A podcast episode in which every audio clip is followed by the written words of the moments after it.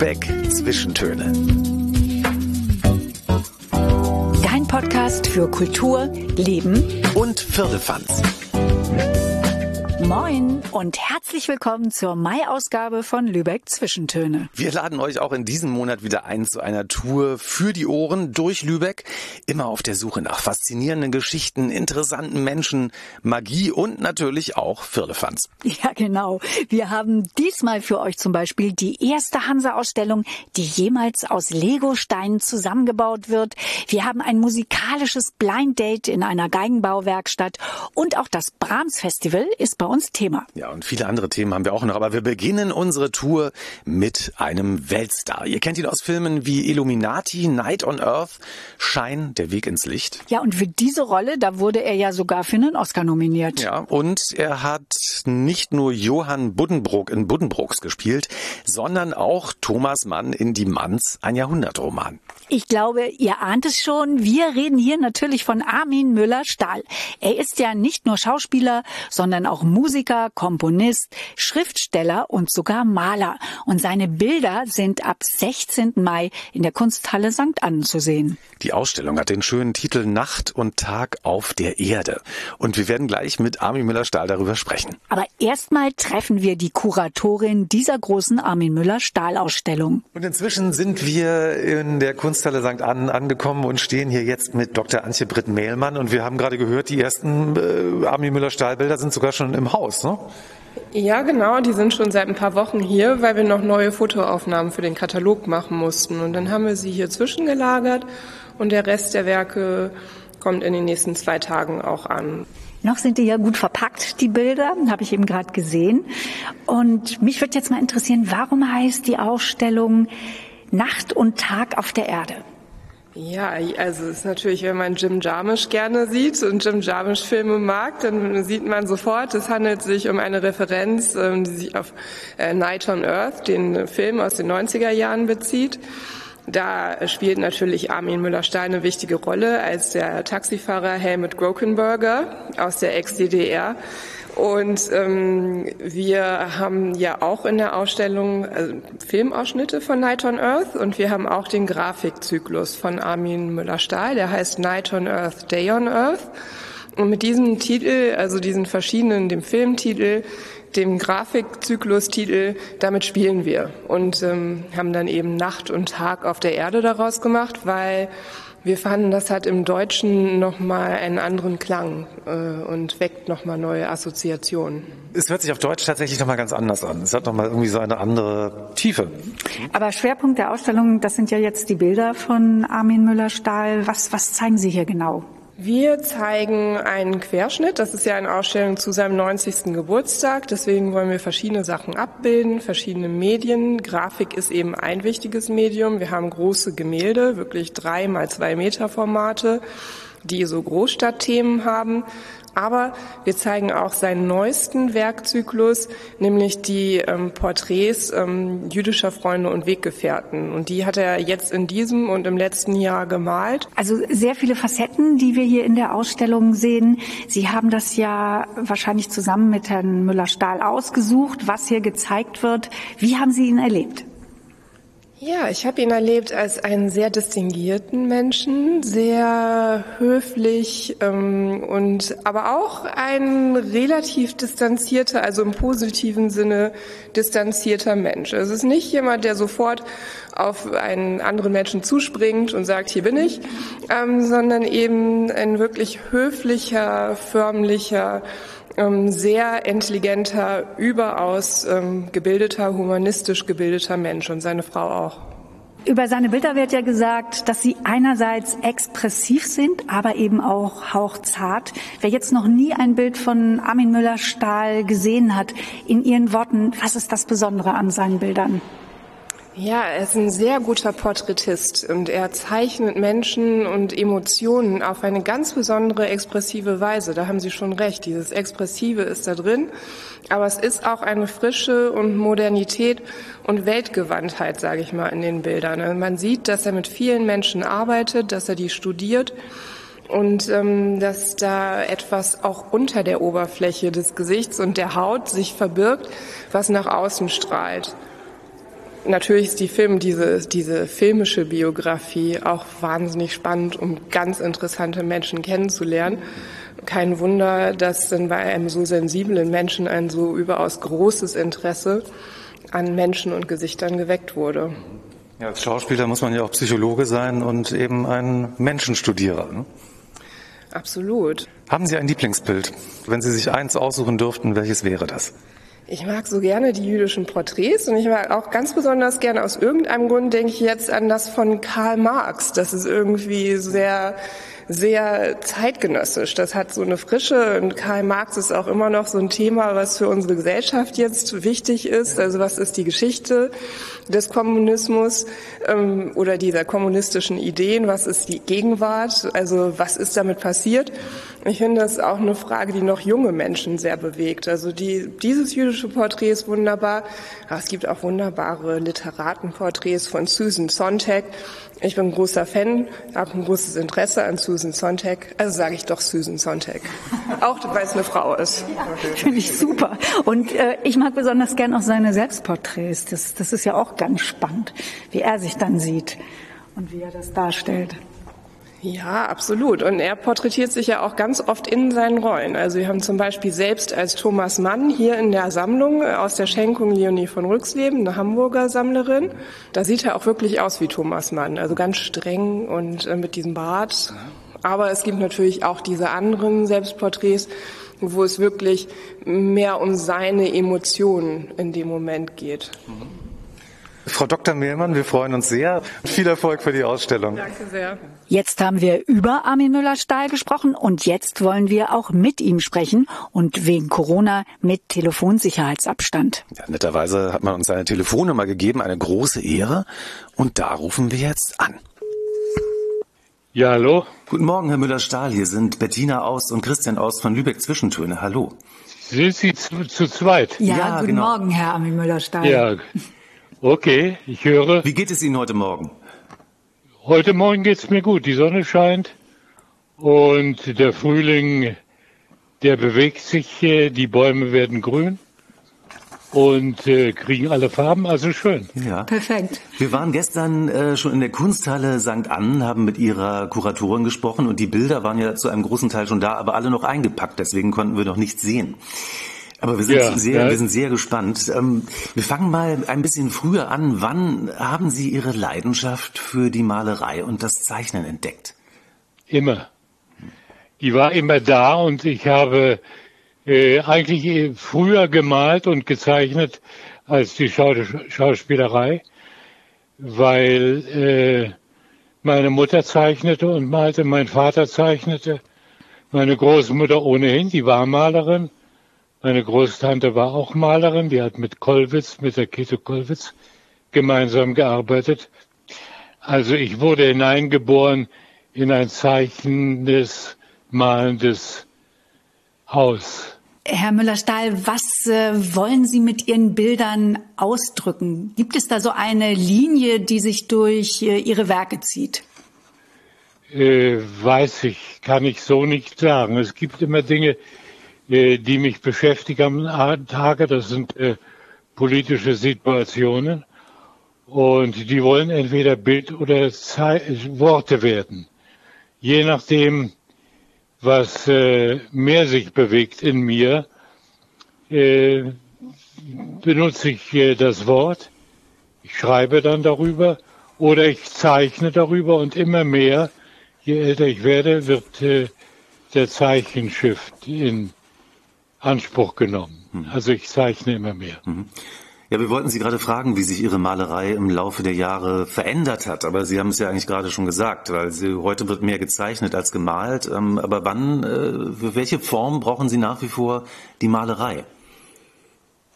Ja, im Moment mal, also ich habe gesagt zeichnen, aber ich meine damit vor allem die Malerei. Ich bin gerade dabei äh, auf Entdeckungsfahrt. Mhm jedes Bild ist gewissermaßen eine neue Erfindung. Also ich suche nach malerischen Möglichkeiten. Gerade habe ich mir den Turner gekauft und gucke mir, wie Turner äh, das alles in weißes Licht getaucht hat und die Konturen verschwimmen lässt. sehr interessant, komischerweise, dass die unscharfen Bilder, die mich natürlich als Filmemacher immer erschrecken, denn ein Filmemacher wird ja äh, häufig jedenfalls, die Assistenten werden entlassen, wenn da ein unscharfes Bild entsteht. Mhm. Und äh, wie gesagt, äh, die unscharfen Bilder wiederum haben große Konjunktur. Sie sehen es an Gerhard Richter, Sie sehen es an Turner, sind unbezahlbar, die Bilder. Und sie sind alle unscharf. ja, ähm, Herr Müller-Stahl, wie viele Stunden malen oder zeichnen Sie denn am Tag? Äh, ich gehe morgens gegen neun runter und äh, nach drei, vier Stunden komme ich rauf und das war's dann. Mhm. Aber das, Drei, vier Stunden. Aber das ist ja schon eine ganze Menge. Also das ist ja ein fast, naja, kein halber Tag, aber wenn man jetzt noch schlafen muss, ist es ja schon, sind Sie einen halben Tag damit beschäftigt. Na, wenn ich male, versuche ich nicht zu schlafen. was, äh, was gibt Ihnen, Sie sind ja ein Multitalent. Sie machen Musik, Sie haben äh, Regie geführt, Sie haben natürlich, sind sehr bekannt natürlich als Schauspieler. Was gibt Ihnen die Malerei, was Sie als, was Ihnen die Schauspielerei, der Film, die Bühne und die Musik nicht geben kann? Also sagen wir so, ich habe mal einen Titel äh, in Regensburg eine Ausstellung hieß, alle Kunst will Musik werden. Komischerweise, man wird durch Musik, ich jedenfalls, ich habe Musik studiert, äh, habe Geige und Musikwissenschaft studiert. Im Sternschen Konservatorium gerade ist so ein Katalog erschienen davon, da werde ich auch erwähnt. Und äh, das hat auch, die Musik hat auch immer mein Leben geprägt. Äh, ich merke, man wird auch durch Musik am meisten berührt, am schnellsten berührt. Sie ist auch am flüchtigsten. Sie kommt und geht und hin und wieder bleiben Melodien haften. Und äh, wenn sie wieder erklingen, sagt, ja, das war da und da. Und äh, sie bringt Erinnerungen hoch. Das ist im Zusammenhang dann äh, mit Erlebnissen. Und äh, die Musik ist sozusagen ganz oben und die Malerei bemüht sich, Musik zu werden. Und hin und wieder ist sie ja auch auf dem Wege dahin. Weil äh, mit, der, mit der Malerei können sie über den Tellerrand des Lebens ein bisschen hinweggucken. Weil manchmal der Zufall eine große Kraft ist, die mithilft, ein Bild zu gestalten weil da läuft eine Farbe herunter und plötzlich ist etwas anderes entstanden. Und sie gehen manchmal runter ins Atelier und sie sagen, das war ja ein gutes Bild gestern und gucken sich an und es gefällt ihnen überhaupt nicht mehr. Daneben steht ein anderes, was sie ein paar Tage davor gemalt haben und das haben sie weggestellt, weil es ihnen überhaupt nicht gefallen hat und das gefällt ihnen plötzlich. Also ich will damit sagen, äh, es ist ein lebendiges Geschäft, die Malerei. Sie bewegt sich im Kopf und äh, sie kommen ganz selten zu einem Ende. Und in der Musik auch, wenn sie komponieren, was ich auch gemacht habe. Ich habe Lieder geschrieben und äh, habe besonders mich gefreut über die Komposition, die ich dann machen konnte, die ja, wie gesagt, äh, äh, auch ganz flüchtig waren. Manchmal waren die Texte wichtiger, manchmal die Komposition. Und äh, immer mehr später, je älter ich wurde, waren die Komposition der wichtigere Teil. Wahrscheinlich ist es jetzt so, ähm, als ob ich einen Vater frage, wer ist dein Lieblingskind? Das wird nicht zu beantworten sein. Aber haben Sie so etwas wie ein Bild, zu dem Sie eine besondere Beziehung haben? Ein Lieblingsbild? Eigentlich nicht. Ich bin jetzt gerade unten gewesen im Atelier, also das meine Garage ist mein Atelier und äh, habe verschiedene Bilder gestern äh, verändert, gemalt und äh, sehe, dass wenn die da rumstehen, hole ich immer wieder eins vor und verändere es. Das heißt also, wie ich eben schon erwähnt habe, es ist ein lebendiger Prozess. Sie sind selten an einem Ende angekommen. Es ändert was sich wahrscheinlich von Tag zu Tag. Was, was Aber es gibt auf Ihre Frage, was mich bewegt, sicherlich sind es die Faustbilder, die ich gemacht habe. Die sind in der Nähe von Schauspielerei. Der Urfürst wurde mir mal angeboten zu spielen, aber ich konnte es damals nicht machen, weil Filmarbeiten äh, davor waren. Und äh, die, also Dinge, die Rollen, äh, die ich äh, auch gezeichnet gemalt habe, äh, die sind immer noch sehr präsent. Herr Müller-Stahl, was verbindet Sie mit Lübeck? Also mir fallen da einige Gründe natürlich ein. Und was bedeutet Ihnen diese Ausstellung jetzt in St. Ann? Na, ich muss ja erst mal sehen, was sie mir bedeuten wird. das können Sie mich hinterher fragen. Äh, das ist ja ein sehr verschachteltes Museum, wie ich es in Erinnerung habe. Ähm, es ist also nicht leicht zu kuratieren. Äh, glaube ich. Weil wenn ich die Augen schließe, stelle ich mir die Räume vor. Es fängt unten an, dann fährt man mit einem Fahrstuhl hoch, dann gibt es wieder einige Räume. Also es ist nicht leicht zu kuratieren. Es werden einige neue Bilder darin hängen. Das sind jüdische Porträts, äh, Gesichter, Schicksale, Freunde, auch Wegbegleiter. Sie wissen, wenn ich den Karl Marx dort ausstelle, der hat mich einfach auch begleitet oder begleiten müssen. Ja. Und Jesus, äh, der Jude Jesus, äh, hat mich auch immer wieder begleitet, ein Leben lang. Und äh, es sind also nicht nur die zeitnahen jüdischen Freunde, es sind auch die aus der Vergangenheit, die dort hängen werden, einige, 30 glaube ich. Mhm. Welches große Bild oder welches kleine Bild, welches Bild muss noch gemalt werden, was Sie bisher noch nicht gemalt haben und was Ihnen auf der, unter dem, in den Fingern juckt sozusagen? Äh, in den Fingern juckt mich mehr die Suche immer wieder nach einer neuen Form.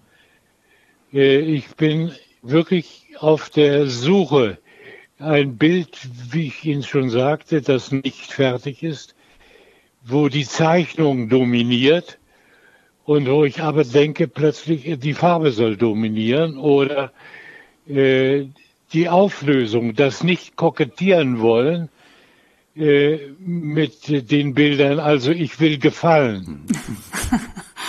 das will ich dort gar nicht vorkommen lassen. Mhm. Nicht aber, was viele machen, es gibt also in, im LACMA Museum in Los Angeles eine Liste, die dort ausgestellt ist, äh, was gut ankommt. Mhm. Und da stehen manchmal die, äh, die Maler davor und schreiben sich genau an.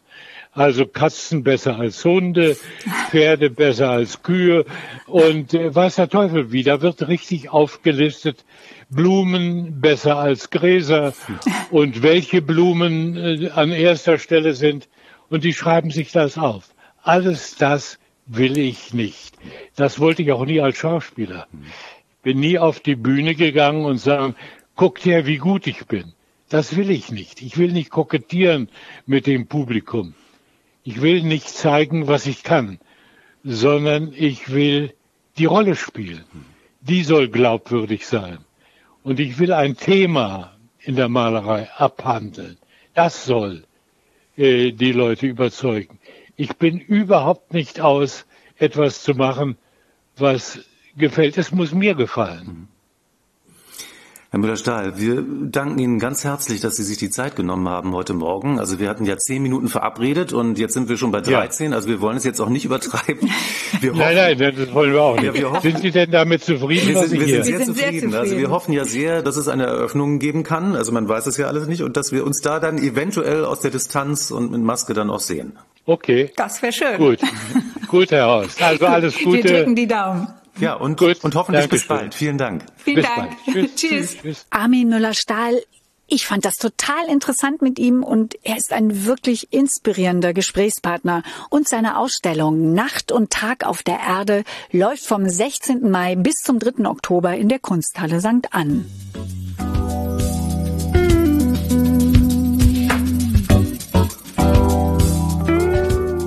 Wir haben Lübeck in den vergangenen Tagen in allerbester Frühlingsmagie erlebt. Ja, total. Und wir wollen jetzt von den Lübeckerinnen und Lübeckern wissen, wo sind eure Lieblingsfrühlingsorte? Ja, tatsächlich äh, den Schulgarten an der Wakenitz.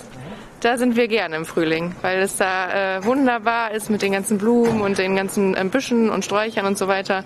Und gerade für die kleinen Mäuse gibt's da viel zu gucken. Mhm, da sind wir viel. Schönen Tag noch. Danke. Danke. Tschüss. So als Standard würde ich jetzt einfach mal das Holzentor sagen. Das jetzt gerade auch bei dem Wetter ganz gut mit einem Eis dazu.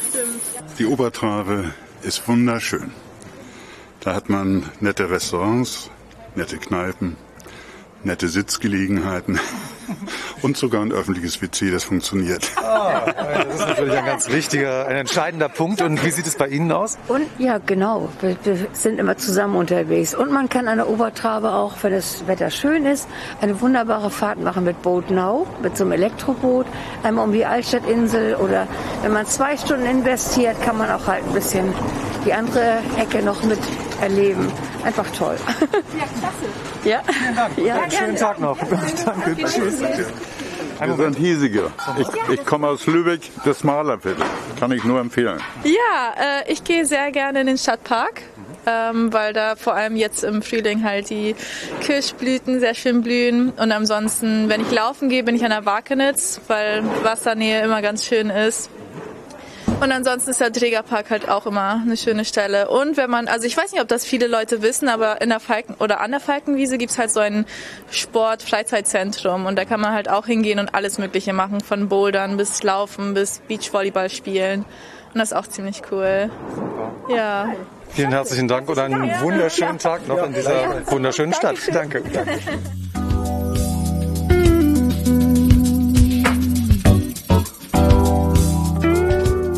Und es könnte gar nicht besser zum Thema Frühling passen. Seit dem 30. April läuft in Lübeck die 29. Ausgabe des Brahms Festivals unter dem Motto Frühlingserwachen. So, mittlerweile sitzen wir hier in der wunderschönen Villa Brahms und äh, mit uns am Tisch sitzt ein Multifunktionstalent, sage ich jetzt mal, in der Welt der klassischen Musik. Gewissermaßen so ein Schweizer Offiziersmesser der Klassik, könnte man sagen. Er moderiert Klassiksendungen, er ist Klassikexperte, er sitzt in verschiedenen Vorständen von Klassikinstitutionen.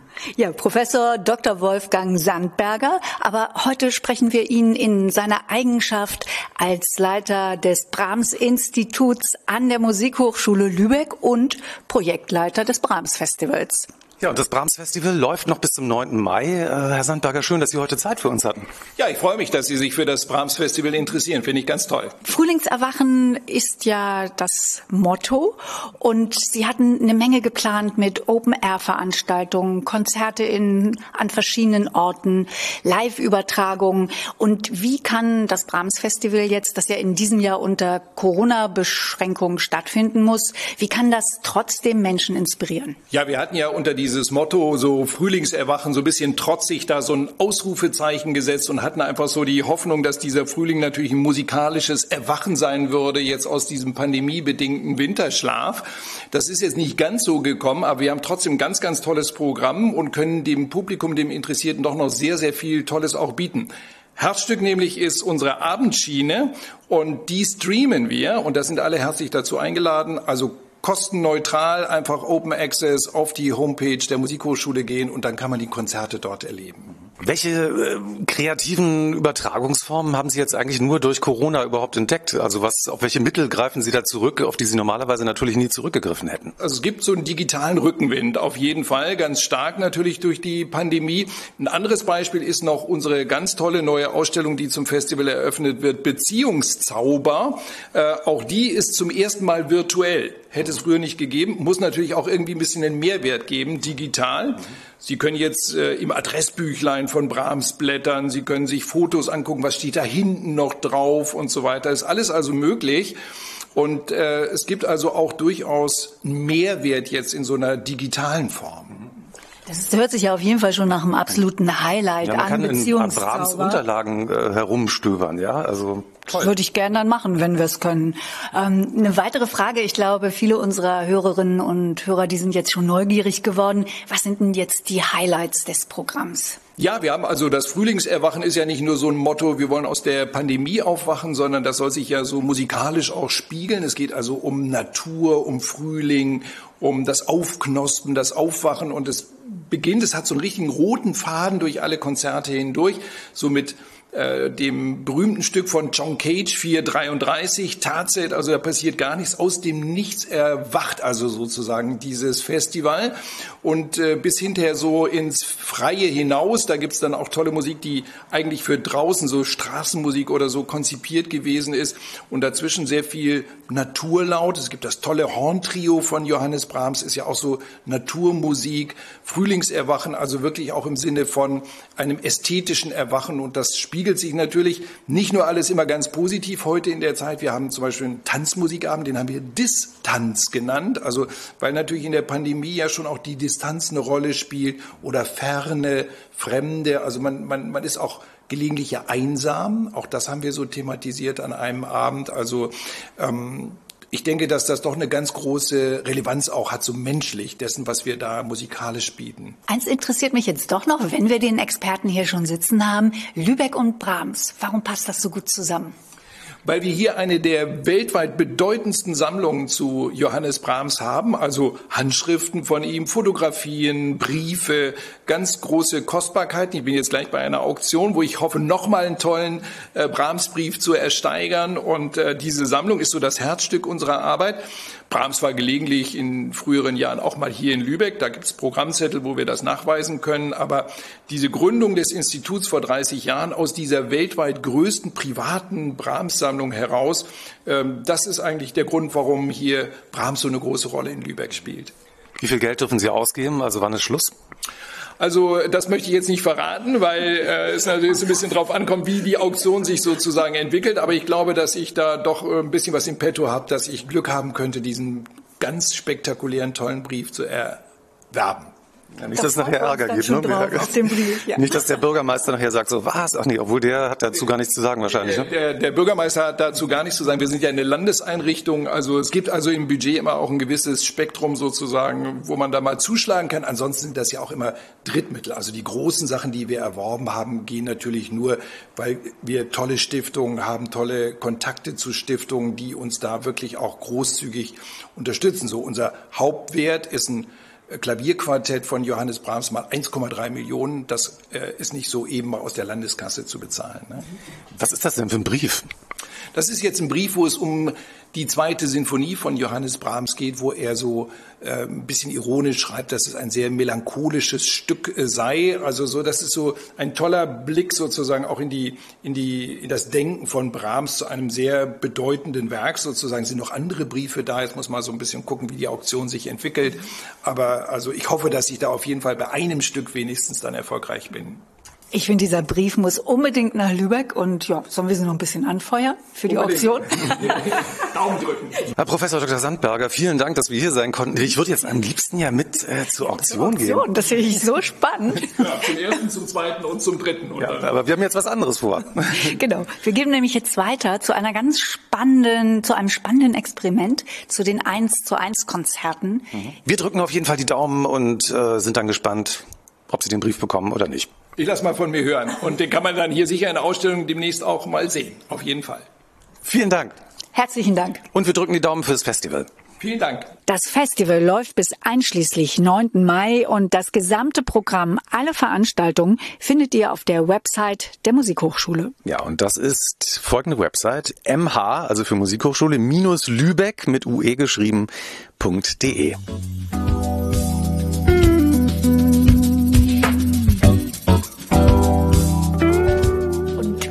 jetzt hier mit Annalea Repolz. Sie ist eine der Organisatoren der 1 zu 1 Konzerte. Hallo Annalea.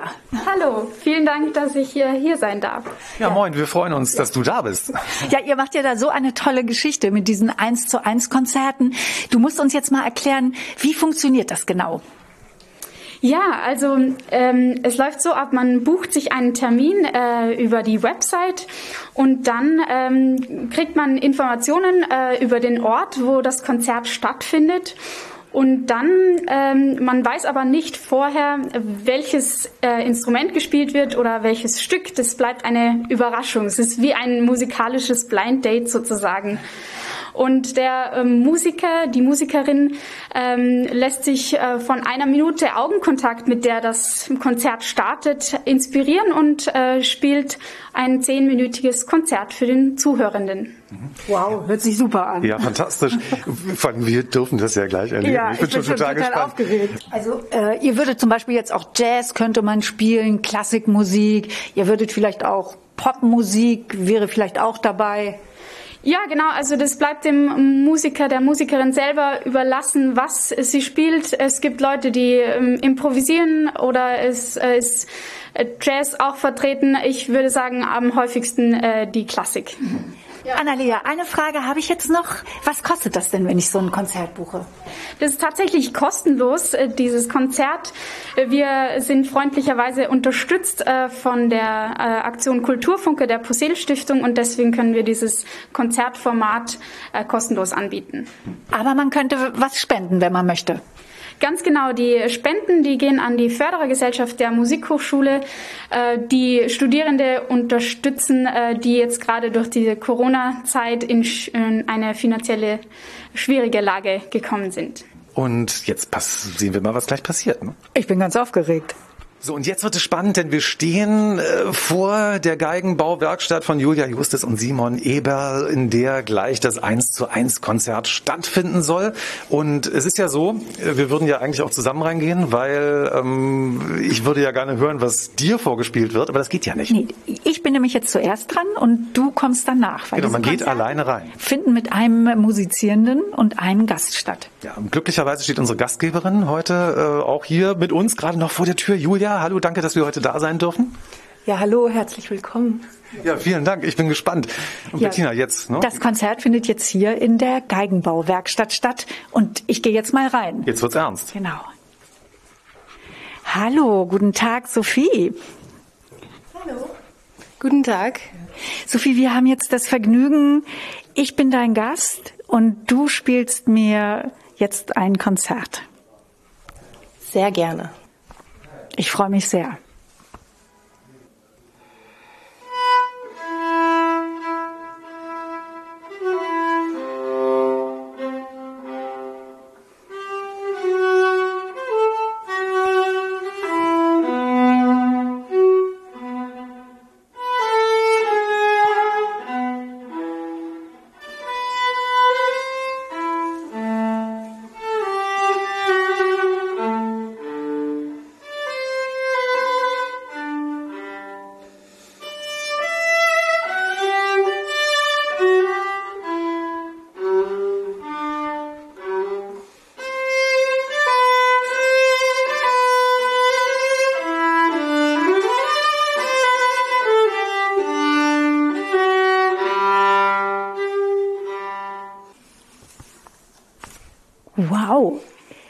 Herzlichen Dank, Sophie, dass du für mich jetzt gespielt hast. Ähm, ich bin extrem beeindruckt. Das war eine ganz, ganz tolle Erfahrung, weil wir kennen uns ja gar nicht. Und ähm, ich habe jetzt zu dir so eine Verbundenheit gefühlt. Das lag vielleicht auch daran, weil wir uns so lange in die Augen geschaut haben, ganz am Anfang. Das war ja, ich weiß gar nicht, du weißt, wie lange wir uns angeguckt haben. Du hast das ja schon öfters gemacht. Was schätzt du?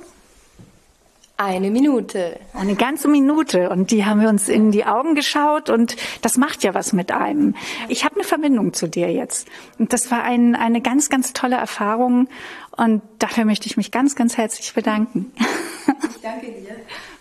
Ich danke dir, dass du gekommen bist. Das war sehr schön, das mit dir zu teilen. Oh, danke. Und ich hoffe, dass ihr noch ganz, ganz viele dieser Konzerte gebt. Und ich schicke jetzt mal Christian rein. Mhm der darf jetzt ja auch noch ein Konzert mit dir genießen. Ich freue mich. Hallo Sophie. Hallo.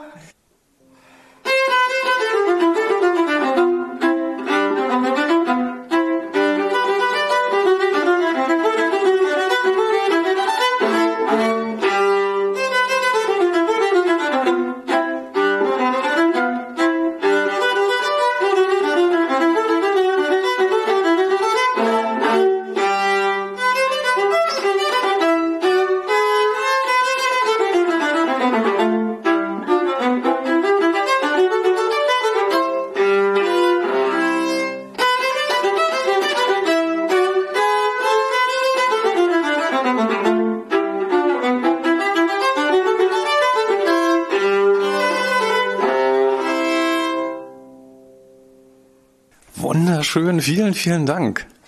Das war Telemann. Ja, das war Telemann. Jetzt muss ich natürlich noch mal kurz fragen, was hast du denn äh, in meinen Augen gesehen, dass du jetzt dieses Stück ausgesucht hast? Ich habe Neugier gesehen und ähm, ich habe gedacht, das soll etwas sein, was so ein bisschen spritzig ist und äh, das ähm, und etwas vielleicht was gute Laune gibt, weil wir brauchen ein bisschen gute Laune, denke ich.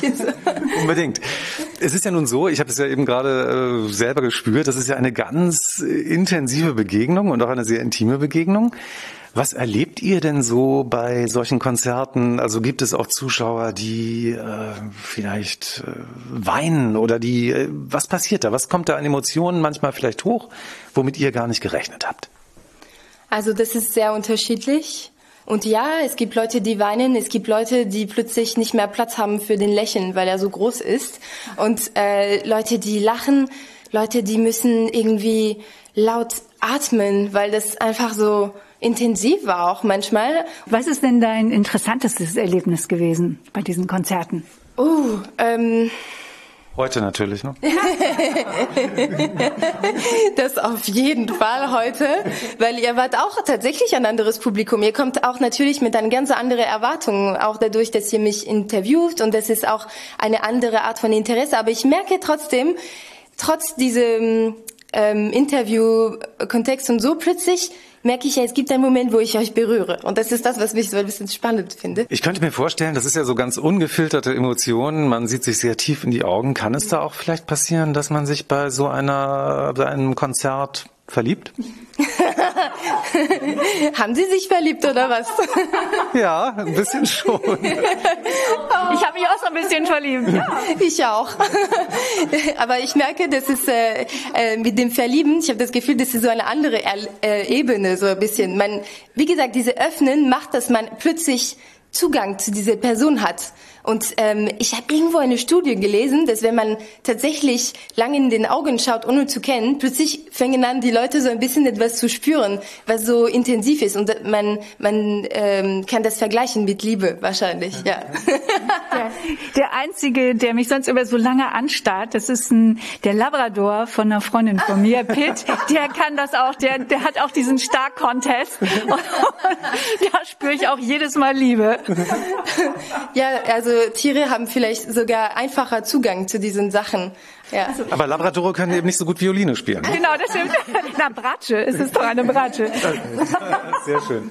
Und äh, wir müssen noch fragen, ähm, Sophie, du hast so einen ganz süßen Akzent. Wo kommst du eigentlich her? Erzählst du das bitte nochmal? Raten, ratet ihr mal. Ich habe so eine Vermutung. Ich sag Frankreich. Ja, Frankreich? Jackpot, das war's. Ja, das ist, Von wo aus Frankreich? Von wo aus Frankreich kommst du? Äh, aus, Bo aus der Burgund, also aus einer ganz kleinen Stadt, aber sehr schön. Auxerre heißt das. Und das ist so, ein, so wie Dijon, aber kleiner. Und äh, du studierst jetzt hier an der Musikhochschule in Lübeck? Ja, genau. Ja, ich bin gerade, also eigentlich gerade fertig mit Master, ähm, aber ja, ich habe da lange studiert, genau. Und vorher in Köln und ja, Deutschland ist meine neue Heimat, würde ich sagen. So, ja. Sophie aus Auxerre, merci beaucoup. Es war wunderschön. Ja. Dankeschön. Und noch weiterhin viel Erfolg in Lübeck. Ja, vielen, vielen Dank. Euch auch. Danke. Wir haben es ja schon am Anfang gesagt, wir sind hier in der Geigenbauwerkstatt von Julia Justus und Simon Eberl.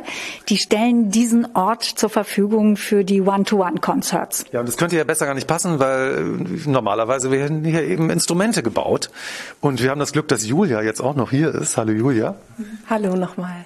Julia, das ist ja ein ganz besonderer Ort und eine ganz besondere Geigenbauwerkstatt, weil man kann es ja ruhig mal sagen, 2018 seid ihr ausgezeichnet worden mit einem Preis für den besten Ton, kann man es ja übersetzen auf Deutsch, ne? also besten Ton des Instrumentes von der Violin Society of America. Das muss ja ein ganz besonderer Tag gewesen sein. Ja, das war äh, wunderbar. Also es war das erste Mal, dass wir an einem Wettbewerb teilgenommen haben und wurden dann gleich ähm, für den Klang unseres Quartettes ausgezeichnet. Also das heißt, wir haben zwei Geigen, eine Bratsche und ein Cello eingereicht und ähm, genau, und der Preis galt quasi dem Klang des ganzen Quartettes. Ja, das, das ist natürlich eine tolle Auszeichnung. Und äh, Julia, mich würde jetzt interessieren, warum ähm, stellt ihr diese Werkstatt jetzt hier zur Verfügung für die äh, Konzerte, diese One-to-One-Konzerts? Ja, zum einen natürlich, weil ich es ein super Projekt finde und ähm, zum anderen, weil wir sowieso schon lange gedacht haben, dass wir hier Werkstattkonzerte machen möchten. Und dann wurden wir eben von den Studentinnen gefragt und haben super gerne zugesagt. Und mhm. wir freuen uns auch jedes Mal wieder, wenn Konzerte hier sind und wir die Leute begleiten dürfen in das Konzert. Und es ist einfach schön zu sehen, wie verändert man am Ende des Konzertes rauskommt. Einfach wie viel die Musik in den Menschen bewegt und wie berührt sie sind. Genau, das haben wir ja auch gerade erfahren dürfen. ja, das war wirklich super schön. Was ist das Besondere an euren Instrumenten, beziehungsweise wie bekommt ihr diesen speziellen, diesen besonderen Ton hin, mit dem ihr ja, für den ihr ja auch bereits ausgezeichnet worden seid? Ja, wenn man das so leicht sagen könnte. das ist natürlich viel, viel Erfahrung und auch immer genau, ein sich weiterentwickeln. Also wir haben das Glück, dass wir zu zweit arbeiten, so dass wir immer quasi mit zwei Köpfen an einem Instrument arbeiten, auch wenn einer es nur fertigt. Aber wir geben uns viel Feedback und ähm, versuchen eben von Instrument zu Instrument immer näher dem Klangideal zu kommen, was uns so vorschwebt was auch nicht fix ist, sondern gerade sowas wie Klang ist ja wenig greifbar und es entwickelt sich auch mit der Zeit und auch viel im Austausch mit den Musikern. Und genau so ist es irgendwie immer, immer eine Suche. Herzlichen Dank, Julia. Toll, dass wir heute hier sein durften und dass das Konzert hier stattgefunden hat für uns. Das war eine große Ehre. Ja, sehr gerne. Kommt gerne wieder euren Termin für ein so einmaliges Erlebnis und wir können das wirklich empfehlen von ganzem Herzen. Den bucht ihr? Unter One-to-One-Concerts. Und zwar wird es folgendermaßen eingegeben, die Eins als Zahl eingeben, dann Two und dann nochmal die Eins, Concerts mit C geschrieben, also englisch.de www.konzerte.de. Und wir müssen natürlich auch noch sagen, die Konzerte haben wir aus Zeitgründen für den Podcast etwas verkürzt, denn eigentlich dauern die natürlich länger. Aber ich glaube, die Magie, die erschließt sich auch so, die von diesen Konzerten ausgeht.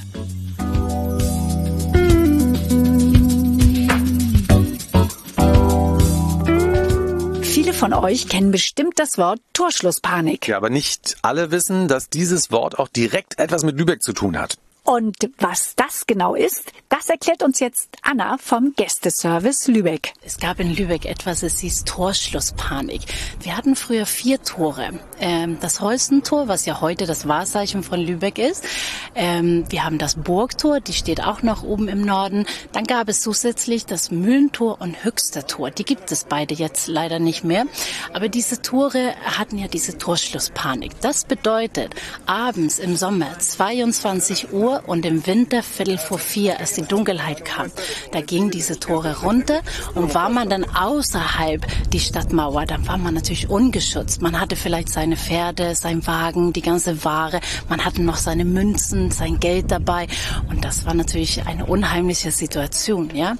Und ähm, das Besondere ist, dass Lübeck der letzte Stadt in Deutschland war, der damals aufgehört hat. Mehr von solchen Geschichten könnt ihr von Anna bei einer Führung durch Lübeck hören kann. Und die kann man jetzt auch wieder buchen neuerdings mit bis zu vier Personen aus einem Haushalt unter gästeservice-lübeck.de.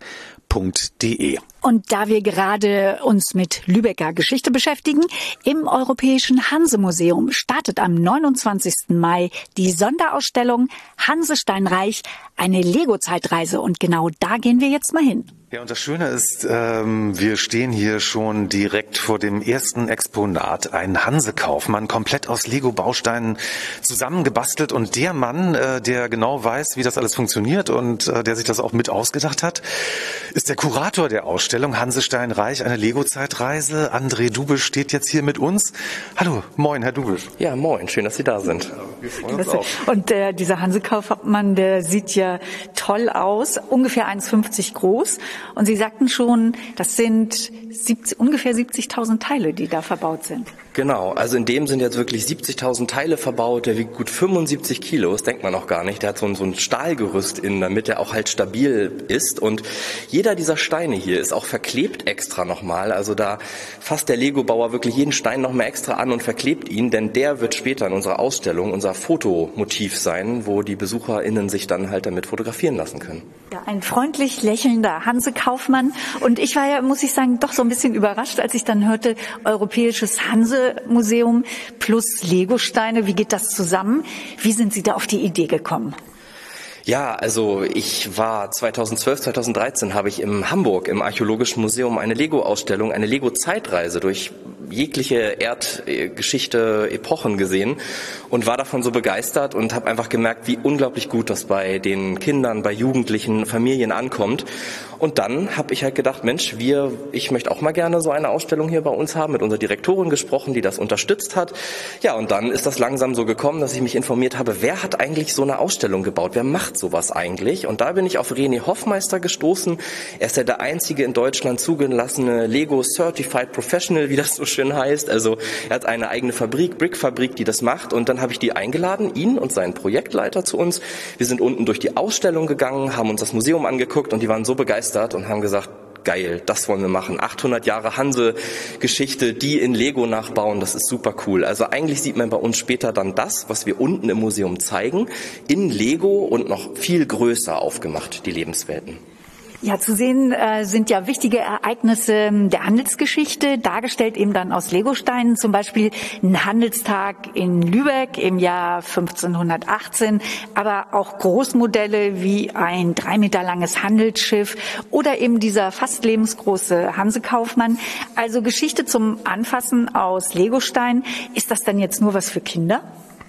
Oh, bei weitem nicht. Ich glaube, dass Lego wirklich, also hat ein großes Fanpotenzial. Es sind viele mit Lego aufgewachsen, gibt's ja nur auch schon seit vielen Jahrzehnten. Und ähm, es gibt richtig große Fan-Events, auch die Erwachsenen einfach mitmachen. Ne? Und ich muss auch gestehen, ich habe auch noch meine Lego-Eisenbahn auf dem Dachboden und ich habe damals auch gespielt, aber auch überlegt, ob ich die jetzt wieder runterhole, weil man, wenn man so mit dazu, damit zu tun hat, hat man echt Lust, wieder zu spielen. Ja, ja. Lego und Wissenschaft ist wahrscheinlich nicht immer kompatibel. Da müssen wahrscheinlich auch ganz neue Lego-Steine vielleicht erstmal erfunden werden oder wie funktioniert das? Ja, leider nicht. Also Lego macht da leider nicht mit und äh, erfindet keine eigenen Lego-Steine, aber die Kreativität von René Hoffmeister ist einfach großartig. Also da muss ich wissenschaftlich Abstriche machen, auch hier und da an der einen Stelle.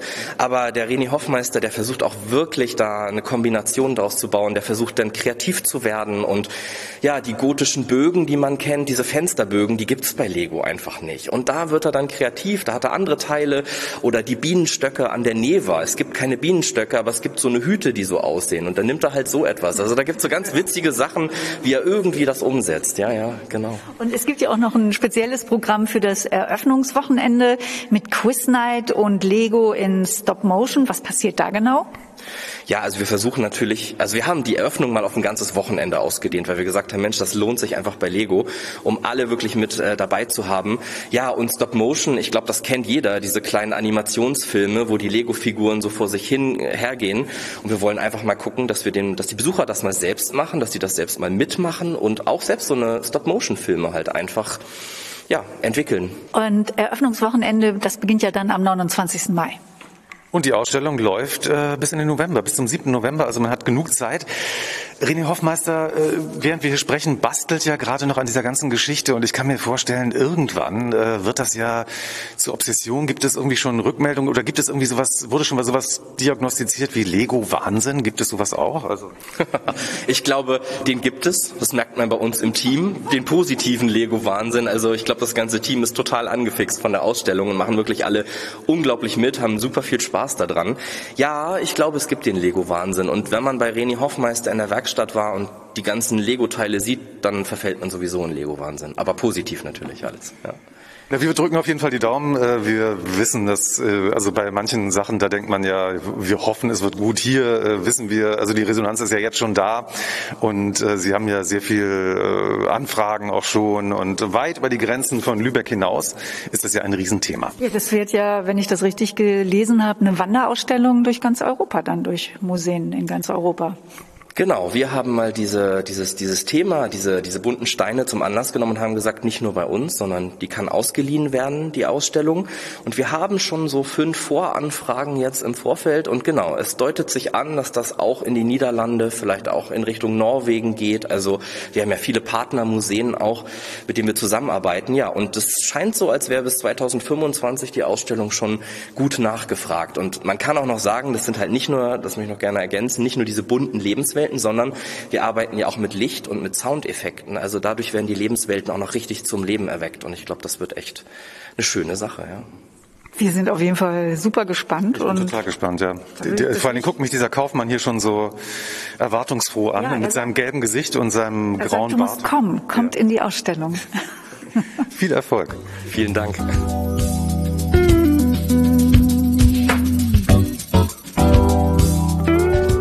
Hanse-Museum und Kunst macht hungrig und durstig. Und wenn man das dann isst, dann kann man wunderbar einfach gleich um die Ecke gehen ins Fräulein Brömse. Es war äh, länger geschlossen, jetzt ist es wieder eröffnet. Ja, wegen Corona, deswegen wurde der Betrieb ja eingestellt und ihr seid jetzt die neuen Besitzer. Hallo Jana. Genau, hallo. Eure Kaffeespezialität, was trinkt man hier so? Oh, äh, Espresso bekommen wir aus dem Kaffeehaus Lübeck geliefert, handwerklich geröstet dort. Und wir laden euch ein auf Cappuccino, Americano, leckere Heißgetränke, Tee haben wir da, Kaltgetränke auch natürlich. Aber essen kann man ja auch was, ne? Also wir haben ganz tollen Kuchen da von unserer tollen Konditormeisterin Nathalie Schulz. Die backt äh, ganz klasse für uns auch viele vegane äh, Sachen mit dabei. Die Franzbrötchen sind im Moment der Renner. Aha, genau. Wunderbar. Wir müssen natürlich noch einmal ganz kurz äh, die berühmte Frage klären für alle Menschen, die vielleicht nicht aus Lübeck kommen. Wer ist Fräulein Brömse? Fräulein Brömse war ähm, im 15. Jahrhundert die älteste Tochter vom damaligen Bürgermeister Heinrich Brömse, ähm, bis zum Tode unverheiratet, deswegen nennt man sie Fräulein und sie wohnte damals äh, in der Wohnung über unserem Café und war ähm, ja Äbtistin, Äbtistin glaube ich sagt man, Nonne im Kloster hier. Ja, ja, genau, sie war eine der ganz wenigen genau. Äbtistinnen, die äh, das dann auch durchgesetzt hat, also ganz genau. tolle Geschichte auch, einfach mal nachlesen. Ja. Fräulein Brömse, genau. mit wunderbarem Blick über die Lübecker Altstadt ähm, und und heute bei herrlichem Sonnenschein. Ja. Jana, viel Erfolg weiterhin. Vielen Dank. Vielen, vielen Dank.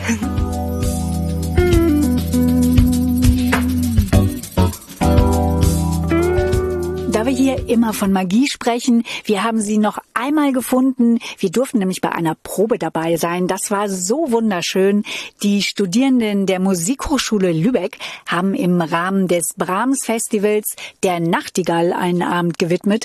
Eine Inszenierung mit literarischen Texten und vor allem ganz viel Musik. Es ist ein erstaunlich vielfältiger, breit gefächerter Abend und wir haben euch hier ein paar Höhepunkte von der Probe zusammengeschnitten.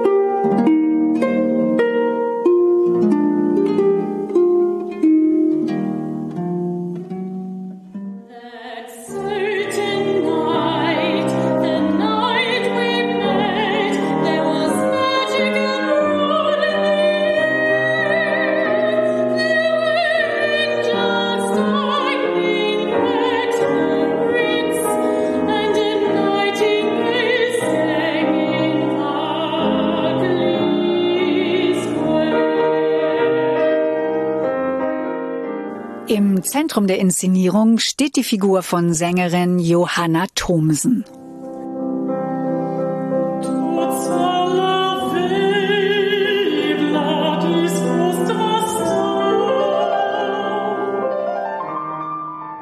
Johanna, das Thema Nachtigall, wie äh, seid ihr darauf gekommen?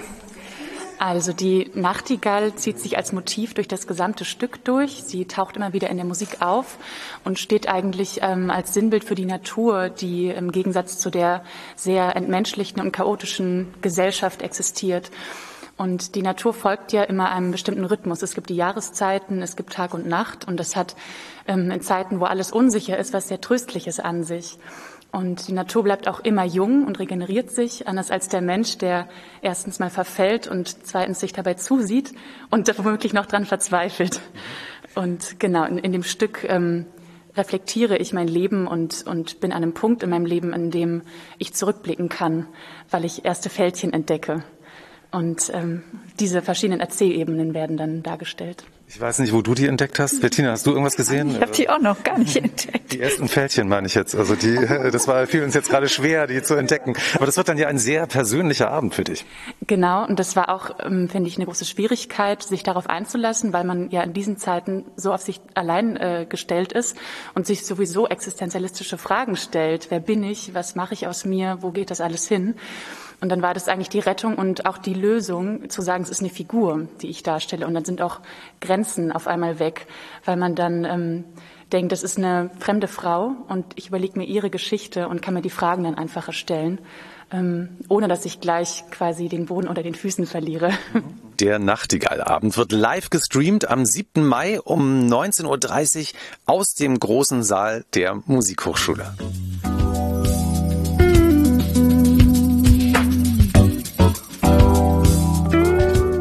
Und solltet ihr euch gerade fragen, konnte Professor Dr. Sandberger auf der Auktion seinen wichtigen Brahms-Brief ersteigern? Also ich habe mich das auf jeden Fall gefragt.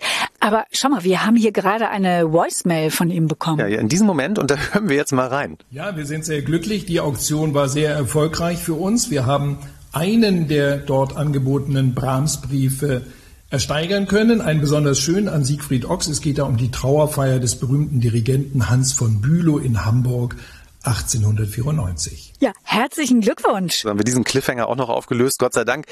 Das war Lübeck Zwischentöne. Wir hoffen, ihr hattet Spaß und auch viel Inspiration auf unserer Tour durch Lübeck. Und wir hören uns wieder mit einer neuen Folge mit vielen Zwischentönen am 1. Juni und freuen uns, wenn ihr wieder dabei seid. Bis dahin, tschüss. Tschüss.